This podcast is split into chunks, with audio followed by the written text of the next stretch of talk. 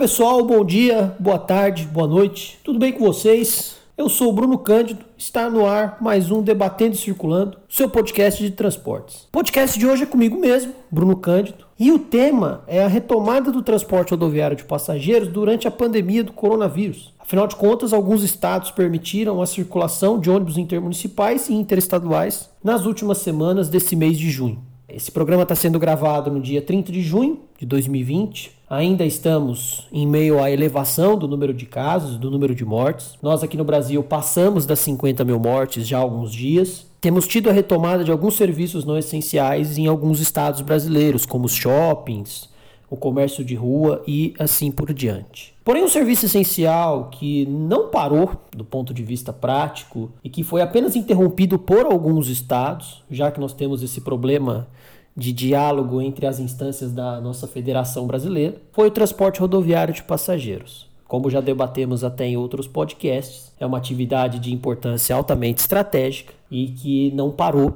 durante a pandemia. Teve sim uma redução bastante drástica da quantidade de horários, da quantidade de dias em que determinadas linhas são operadas, mas uh, não tivemos a paralisação total do serviço no Brasil todo como tivemos, por exemplo, na Argentina, em que houve uma suspensão total, é, de cima para baixo, feita pelo governo federal argentino, por intermédio da Comissão Nacional de Regulação de Transporte, lá conhecido como CNRT. Então a gente tem quatro grandes itens para debater no programa de hoje. Novamente traremos a importância estratégica da atividade para o território brasileiro. Fazemos uma pergunta, né, passando para o segundo item, se o transporte rodoviário de fato parou, embora eu já até tenha dado alguns indicativos da resposta é, a gente vai desenvolver um pouco mais esse ponto. Panorama da operação atual e da reorganização das companhias. E aí eu lanço uma outra pergunta: se há um novo normal. Essa expressão que particularmente não me agrada, mas é, utilizamos até para tentar entender esse momento atual. E o último ponto tem a ver com as soluções de limpeza e sanitização dos veículos rodoviários e a preocupação com a não disseminação do vírus no interior dos coletivos. É, a gente sabe que uma parte considerável da demanda do transporte rodoviário é por turismo, né, por viagens é, eventuais, por viagens ocasionais, mas que ainda assim há a possibilidade de se transmitir o vírus dentro do ônibus. Não à toa, todas as empresas têm feito campanha, né, têm pedido o uso de máscaras, os estados que permitiram a retomada dos transportes têm orientado que os embarques só podem ser feitos com máscaras, mas isso é um papo que a gente vai bater daqui a pouquinho. Bom, como já dito em outros podcasts, tanto aquele primeiro que eu gravei uh, há mais de dois meses e os podcasts que eu fiz com o João também, né? Aliás, escutem todos, né? Agora estamos em várias plataformas, né? Graças ao Anchor estamos em Spotify, Castbox, Google Podcasts e também no YouTube, né? E, e, e claro, no blog debatendocirculando.wordpress.com você acha todos esses links para todas essas plataformas. Bom, Dito isso, a importância estratégica do transporte rodoviário de passageiros para o Brasil é central porque em muitas cidades é a única forma de se deslocar da população. Você tem sim trabalhadores, e é um número grande, que usa o ônibus rodoviário para viajar uh, distâncias de 50, 100, 200, até 500 quilômetros. Não há nenhum exagero dizer que essa mobilidade de trabalhadores também se estende para as linhas mais longas, tudo bem? E, portanto, você tem uma importância altamente estratégica dessa atividade. Ela conecta pontos na rede urbana brasileira, ela transporta passageiros, ela transporta encomendas também, ou seja, você tem uma questão da logística muito forte é, por trás das linhas do transporte rodoviário. E claro que também com a queda no número de horários e com a queda na procura pelo transporte de encomendas via ônibus, várias empresas, evidentemente, não teriam por que manter os ônibus circulando só para o transporte de encomendas. Na pior das hipóteses, você coloca um caminhão pequeno, né, um veículo urbano de carga que seja, até um furgão, para fazer o transporte dessas encomendas no trajeto daquela linha de ônibus. Né? As empresas no Brasil, em grande parte, terceirizam, inclusive, suas frotas de transporte de, de cargas. Então, basta é, alugar um caminhão para fazer o mesmo percurso do ônibus para transportar os volumes que o ônibus transportava. É, infelizmente, nós não temos dados atualizadíssimos a respeito disso, e então é um debate ainda candente, é um debate muito amplo que está em aberto e que talvez só com pesquisa de campo nós consigamos achar alguns indicativos para a resposta. Porém, fiquemos em casa. Não vou fazer, não eu não irei fazer e espero que ninguém esteja fazendo pesquisa de campo a não ser em caso de extrema, extrema necessidade em meio a esta pandemia. Portanto, é uma atividade estratégica por conta desses fatores que eu nomeei e também pelos fatores que são evidentes, mas que é, também se estendem para outros setores, como geração de empregos, seja diretos, seja indiretos, como nós comentamos, as agências de passagens, os terminais rodoviários, os restaurantes e lanchonetes nas paradas, os empregados dentro das próprias garagens. Nós tivemos é, dados dando conta de que o número de demissões por parte de algumas companhias do, do, do transporte rodoviário regular, que é aquele que possui as linhas, que é inclusive o objetivo desse podcast discutir, fez algumas demissões, fez um conjunto relativamente importante de demissões. Lembrando que demissão não importa o número, é, a demissão ela é sempre ruim, né? ela, não, ela mostra que o cenário econômico não, não tem funcionado e, e numa situação pandêmica como a nossa, a ausência do Estado no sentido de prover recursos para que as empresas ao menos mantivessem os seus empregados não foi feito, né? não, ter, não tivemos apoio, não tivemos crédito. E mesmo que o governo federal tenha lançado recentemente alguns programas é, de fomento ao crédito, muitas reclamações de todos os lados em relação ao acesso a esses recursos. Muitas empresas não conseguiram acessar. E o auxílio dado aos trabalhadores também e aqueles que não têm trabalho, nós sabemos que infelizmente foi bastante falho. Né? Essa ausência do Estado, que a gente pode até considerar como um projeto, né? um projeto do Estado ausente, tornou uh, a situação em meio à pandemia muito mais complicada.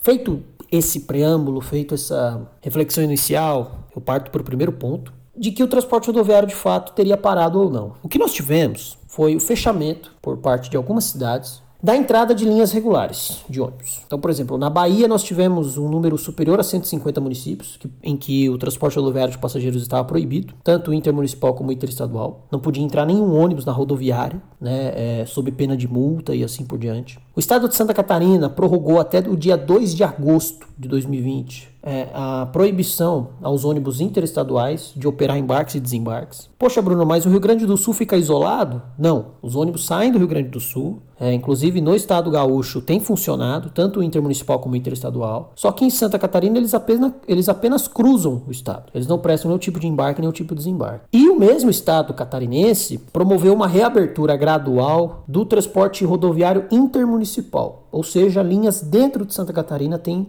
retornado aos poucos. E ainda assim a capital Florianópolis, por exemplo, não tem tido nenhum embarque e desembarque. A rodoviária de Florianópolis continua fechada, sem previsão de abertura. O estado do Paraná continua funcionando normalmente. No estado de São Paulo, o rodoviário intermunicipal também retornou. No final da primeira metade de junho, basicamente, no dia 12 de junho, 13 de junho, é, tivemos uma retomada do transporte intermunicipal que também estava paralisado. Resumindo, é, a inoperância do governo federal em conceder crédito para as empresas, até as grandes inclusive, fez com que as atividades tivessem de ser retomadas é, para que aqueles passageiros que porventura desejem é, fazer algum tipo de deslocamento e aqueles que também precisam fazer algum tipo de deslocamento gerem uma receita para que a empresa ao menos custeie essa operação num primeiro momento. A gente sabe que um ônibus parado ele é um prejuízo imenso para a empresa porque o financiamento daquele veículo, que não é um veículo barato, como a gente já disse em outros podcasts, é, tem, temos veículos rodoviários aí que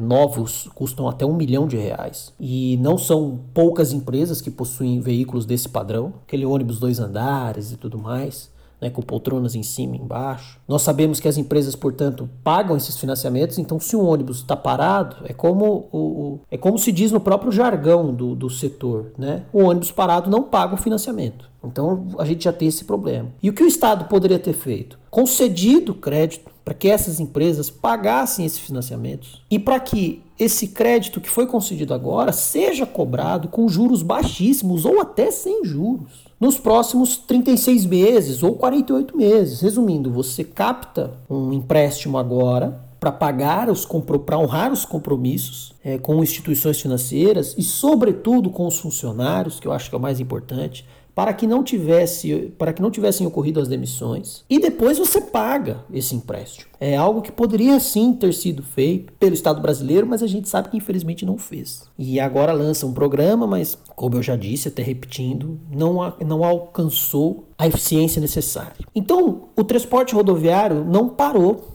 Naqueles estados e naqueles municípios em que ele não foi proibido, lembra agora, por exemplo, do lockdown de São Luís, que foi até tema de um podcast que eu fiz com o Juan semanas atrás. Depois do lockdown, o transporte rodoviário pôde voltar a, a, a, atender a cidade de São Luís, entrou novamente na cidade de São Luís. E o mesmo se aplica, por exemplo, ao estado do Pará. Belém continua fechada, né? o município de Belém continua sem receber os coletivos, mas linhas interestaduais, por exemplo, que partem do Nordeste do Centro-Oeste, fazem o desembarque em Castanhal que é uma cidade na região metropolitana. E de Castanhal até Belém, tudo bem, você fechou para os ônibus, mas as pessoas vão de táxi, vão de transporte coletivo, enfim, elas dão um jeito de chegar até Belém. Então essa proibição ela não evita totalmente o contato com ônibus interestaduais, afinal de contas esse passageiro depois que desembarca ele pode se locomover. Feito essa análise, posso dizer com certa tranquilidade que o transporte rodoviário não parou. Ele teve uma redução drástica na frequência. Várias linhas no início deixaram de ser operadas diariamente, algumas tiveram inclusive sua operação totalmente suspensa. Mas diante da inoperância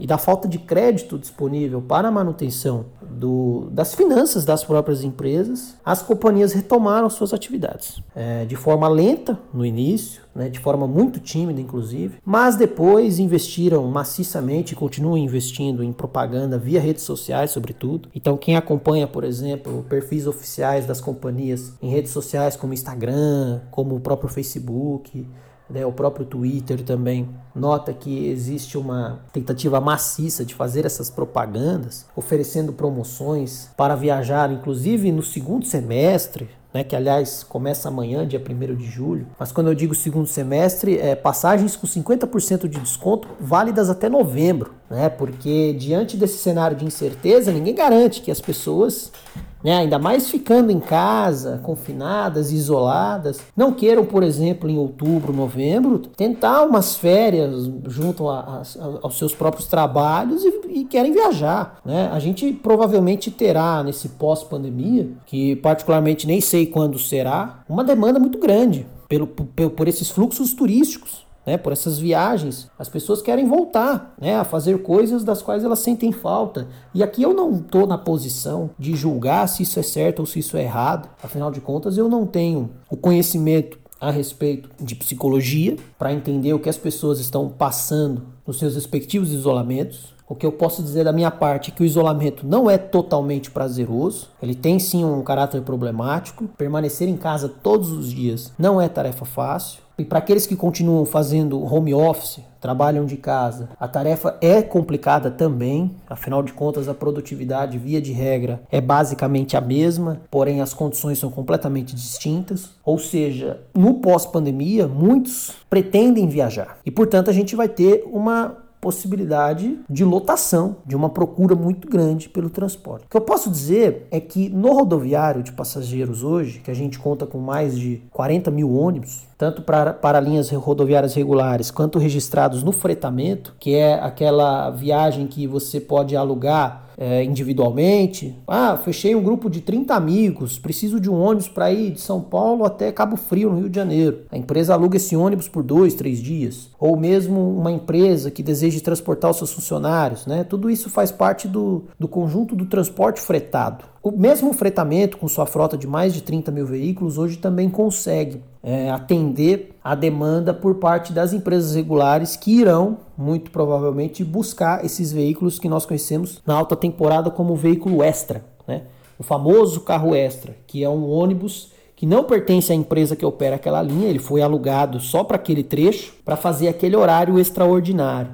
Então a gente pode ter, provavelmente, no pós-pandemia, isso no final do ano, né, ou até em janeiro de 2021, um cenário desse tipo. Claro, isso se nós não tivermos retrocessos, se nós não tivermos, por exemplo, aumento no número de casos após uma redução em outubro, novembro, enfim. São prognósticos que num cenário como o nosso, como o brasileiro, é dificílimo de se fazer, tudo bem? Então a gente tem um problema muito sério de que não dá também para prognosticar, prognosticar nada com uma certa precisão. Portanto, considerando que nós tenhamos uma queda, né, com base na ciência mesmo, ou seja, com base nos dados gráficos de que a partir de setembro nós teremos uma queda no número de casos, pode ser que esse boom do transporte rodoviário, atrelado ao turismo, ocorra em dezembro de 2020 e janeiro de 2021, e que, portanto, algumas empresas ainda tentam antes disso, inclusive, antes desse possível boom, já captar alguns passageiros é, para que elas possam garantir a própria receita. Bom, e a respeito até do panorama da operação atual, que eu já trouxe até alguns indicadores, e da própria reorganização seja interna das companhias, seja de fusões e aquisições, e portanto fazendo a pergunta né, do terceiro item da nossa argumentação, se há um novo normal, por enquanto não há um novo normal. Digo isso porque os ônibus têm trafegado relativamente vazios, o número de horários ainda está baixo, o número de promoções e a variedade dessas promoções, dessas tarifas com 50%, 60%, até 70% de desconto é amplo. Poxa, é, se tivéssemos em condições normais, o dia 1 de julho, que é o dia de amanhã, já teria as passagens cheias. Ou seja, uma tarifa promocional que normalmente é comercializada com 30, 40, até 50% de desconto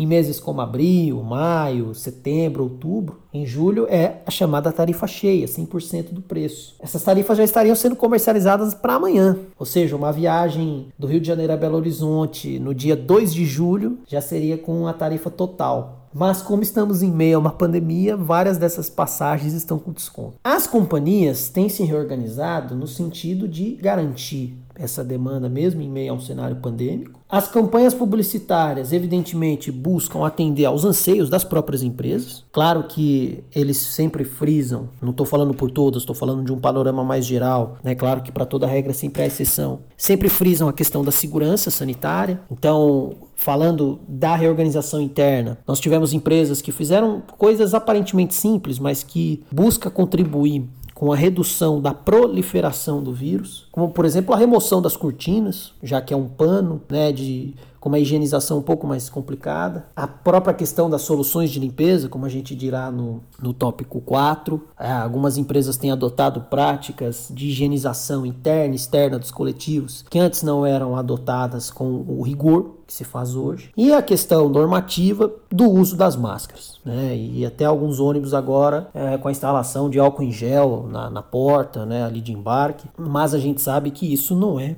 o suficiente para o cenário atual em que estamos envoltos. Portanto, não há necessariamente um novo normal. Nós falamos de uma frota muito grande aqui no Brasil que, para ser adaptada a esse novo normal, precisa de tempo e essas adaptações são custosas. Vou falar, inclusive, mais detalhadamente de algumas delas no próximo item. E que, portanto, as empresas têm buscado fazer o que está ao alcance delas. Então, é a reorganização de horários, é a limitação de 50% da capacidade dos veículos. Então, por exemplo, um veículo de 44 lugares transporta no máximo 22 passageiros. Inclusive em estados como o Rio Grande do Sul, em que é permitido o transporte de passageiros em pé nos ônibus intermunicipais, por exemplo, uma linha que vá de Passo Fundo a Carazinho, que é um trajeto que dura uma hora e meia, uma hora e quarenta, por se tratar de um intermunicipal mais curto, com uma demanda mais alta, você pode transportar metade da capacidade de passageiros que embarcam sentados em pé. Então, por exemplo, se o veículo transporta 40 passageiros sentados, você pode transportar até 20 em pé, desde que não ocupe passageiros dos dois lados do corredor, fique um lado só apenas. Isso é permitido por lei dentro do estado do Rio Grande do Sul. E por conta agora da pandemia, esse, esse ônibus que eu exemplifiquei que poderia transportar até 50, ele só vai transportar 20, porque não poderá transportar ninguém em pé e é, passageiros sentados somente metade. Uma pergunta que eu lanço, porém, é quando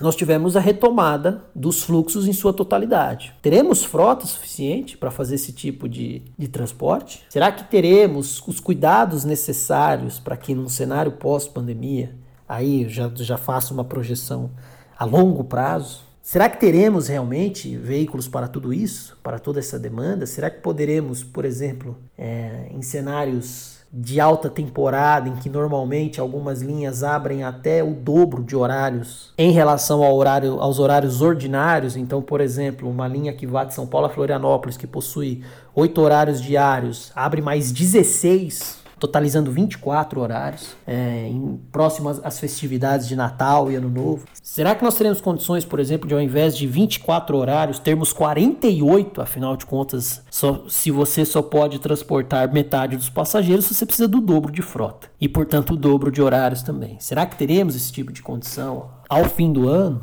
São perguntas que a gente já pode lançar a partir de então. Portanto, a operação atual, com uma demanda baixa, consegue cumprir com o isolamento, não precisa colocar toda a frota eh, nas ruas, não precisa higienizar todos os coletivos, ou seja, nós lançamos essas perguntas. Portanto, será que nós teremos, por exemplo, tempo para adaptar todos os veículos? Será que a higienização em tempo de alta procura será adequada? Porque, como não temos nenhuma previsão de vacina ou de coisa do tipo, a higienização ela deverá ser mantida por um bom tempo ainda, por um tempo indeterminado. Então, será que elas serão é, realizadas? Todas essas soluções, e aí eu já até adentro o tópico de número 4 em relação às soluções de limpeza e sanitização dos veículos rodoviários e a preocupação com a não disseminação dos vírus. Claro, é uma questão de responsabilidade tornar o, o interior do coletivo um ambiente propício para o transporte seguro dos passageiros e que seja um ambiente, portanto, em que a disseminação do coronavírus seja minimizada no maior grau possível. Portanto, diante disso, algumas encarroçadoras, que são aquelas que produzem as carrocerias dos veículos, têm buscado soluções de sanitização e de limpeza para oferecer às empresas. E que fique muito claro, só empresas grandes possuem capital para isso, têm conseguido parcialmente utilizar algumas dessas soluções. Porque quando nós falamos em limpeza, o que é a limpeza de um coletivo, basicamente? Um cenário normal, sem pandemia. É a higienização do banheiro, daqueles ônibus que possuem banheiro, que é, são a imensa maioria, dos ônibus rodoviários no Brasil, sobretudo nas linhas mais longas e nas linhas interestaduais. A limpeza com uma vassoura e um pano, às vezes lavagem, dependendo do, do dependendo do quanto foi sujo durante a viagem, do assoalho, do piso e a limpeza externa do veículo. Porém, hoje, o que, gente, o que nós temos visto, inclusive até algumas campanhas publicitárias por parte de algumas empresas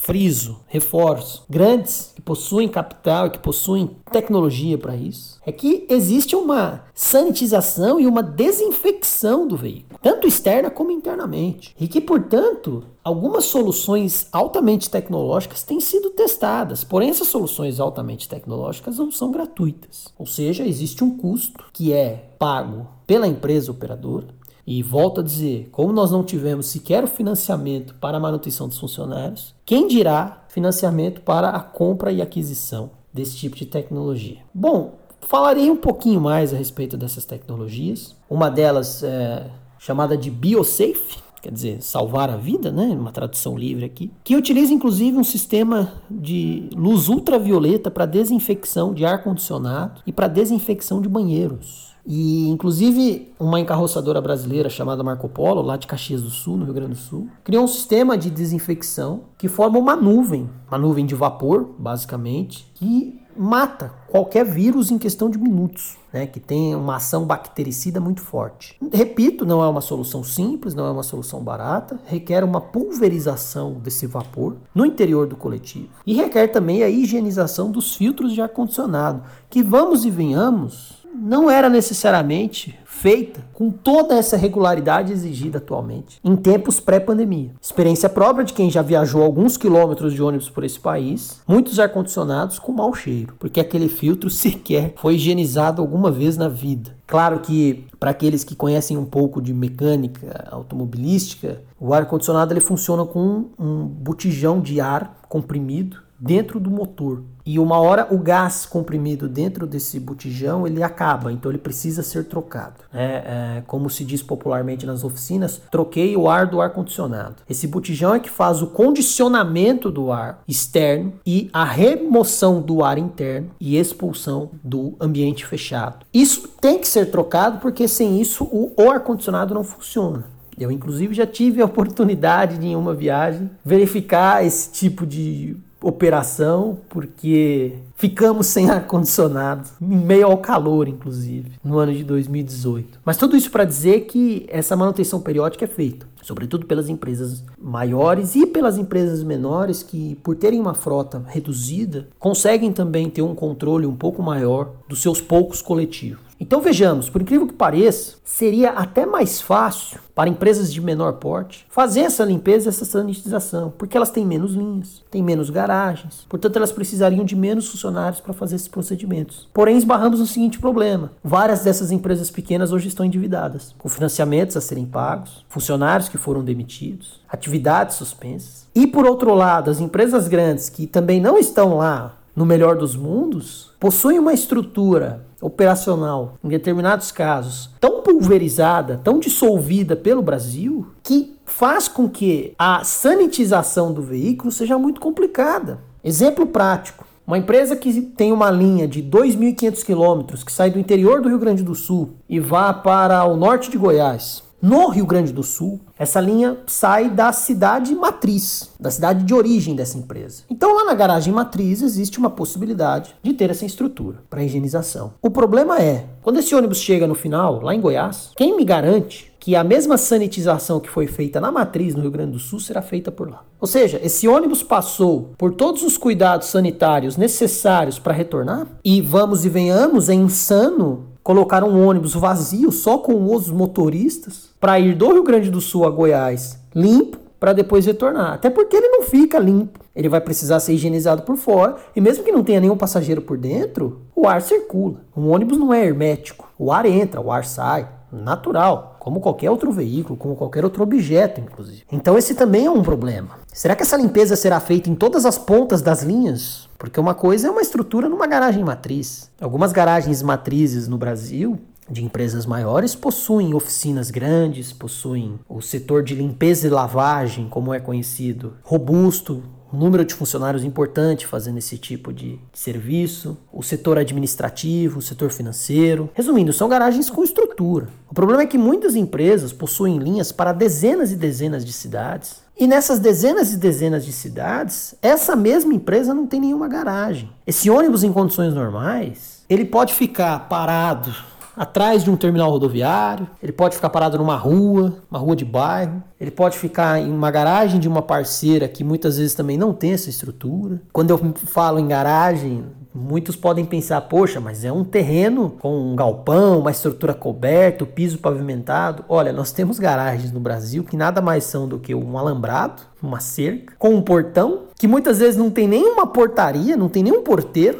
Quem acaba abrindo muitas vezes é o próprio motorista que pega essa chave na rodoviária quando ele termina a viagem. Ou muitas vezes esse ônibus sequer tem um terreno baldio para ficar estacionado. Ele fica muitas vezes no pátio de um posto de combustíveis. Como fazer essa sanitização? Como utilizar toda essa tecnologia num cenário operacional tão problemático como esse? E que sempre existiu há décadas. E, portanto, adaptar todos os pontos de parada em 4, 5 meses, seria necessário investimento milionário para que isso fosse feito. E as empresas não estão recebendo um centavo, sequer para manter seus funcionários. Quanto mais para fazer esse investimento multimilionário em tecnologias de sanitização. Imagina desinfecção de ar-condicionado por luz ultravioleta, desinfecção de banheiros por luz ultravioleta. Dá para contar nos dedos quantas empresas terão esse recurso daqui até dezembro, por exemplo, quando nós possivelmente teremos um boom no transporte rodoviário. Então, o Fique em Casa, que a gente tem falado desde o início de março, provavelmente terá que se estender para um Fique em Casa e não viaje de ônibus. Ou se for viajar de carro, viaje sozinho. E aí nós teremos outro problema.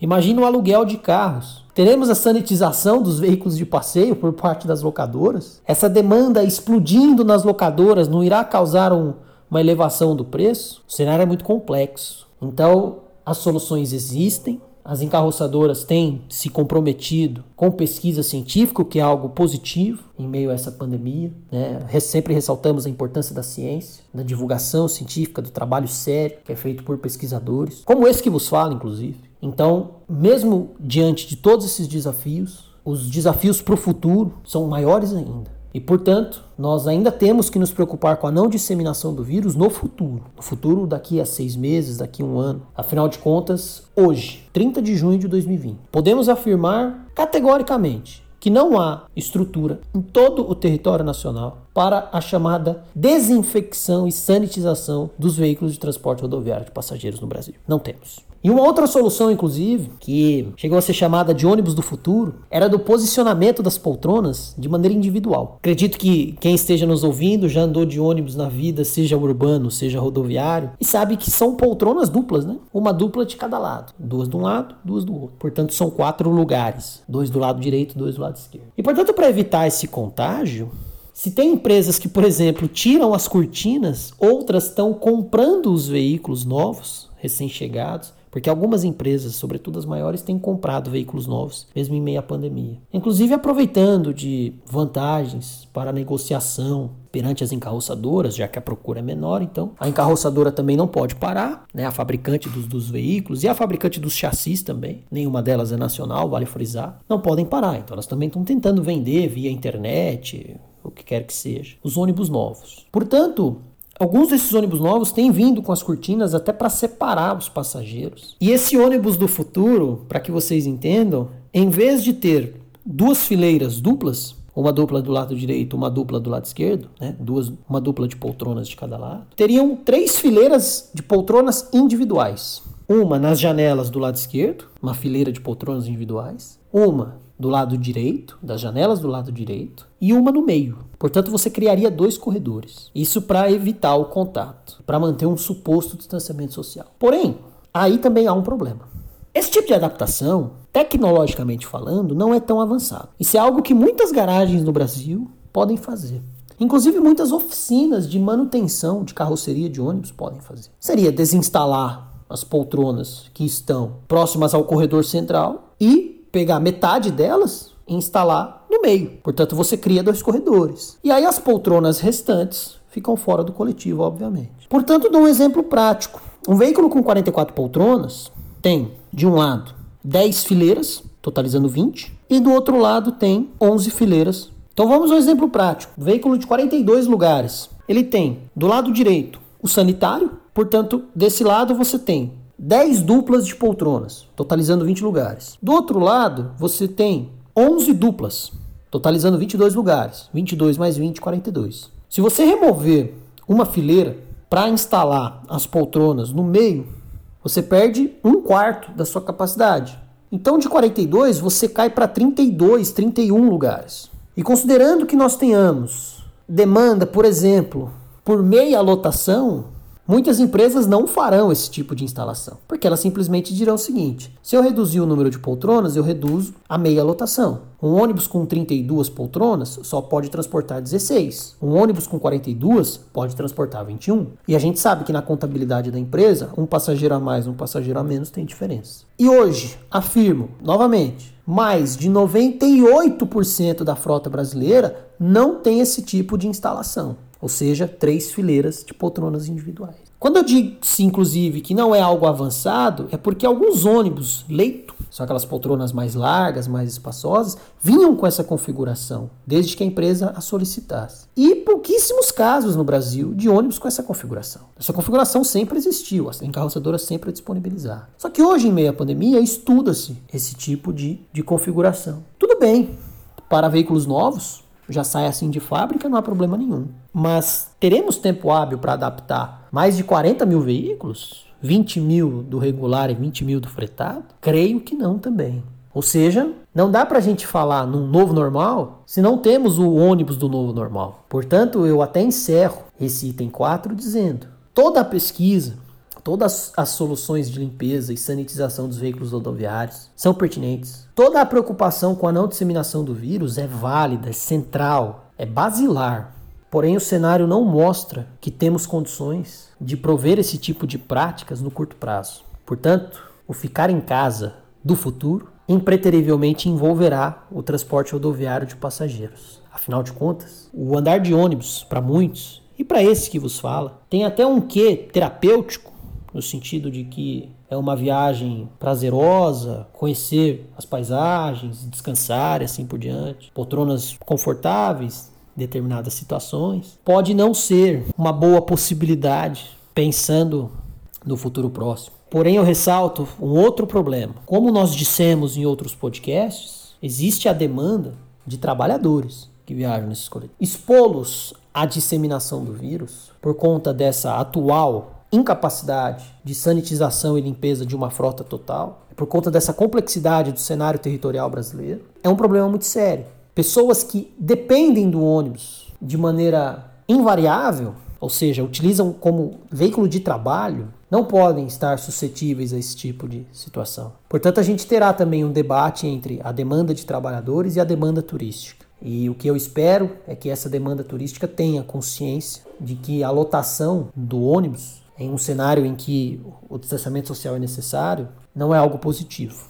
Portanto, repito, o ficar em casa poderá ser cada vez mais necessário no longo prazo. Espero que vocês tenham gostado.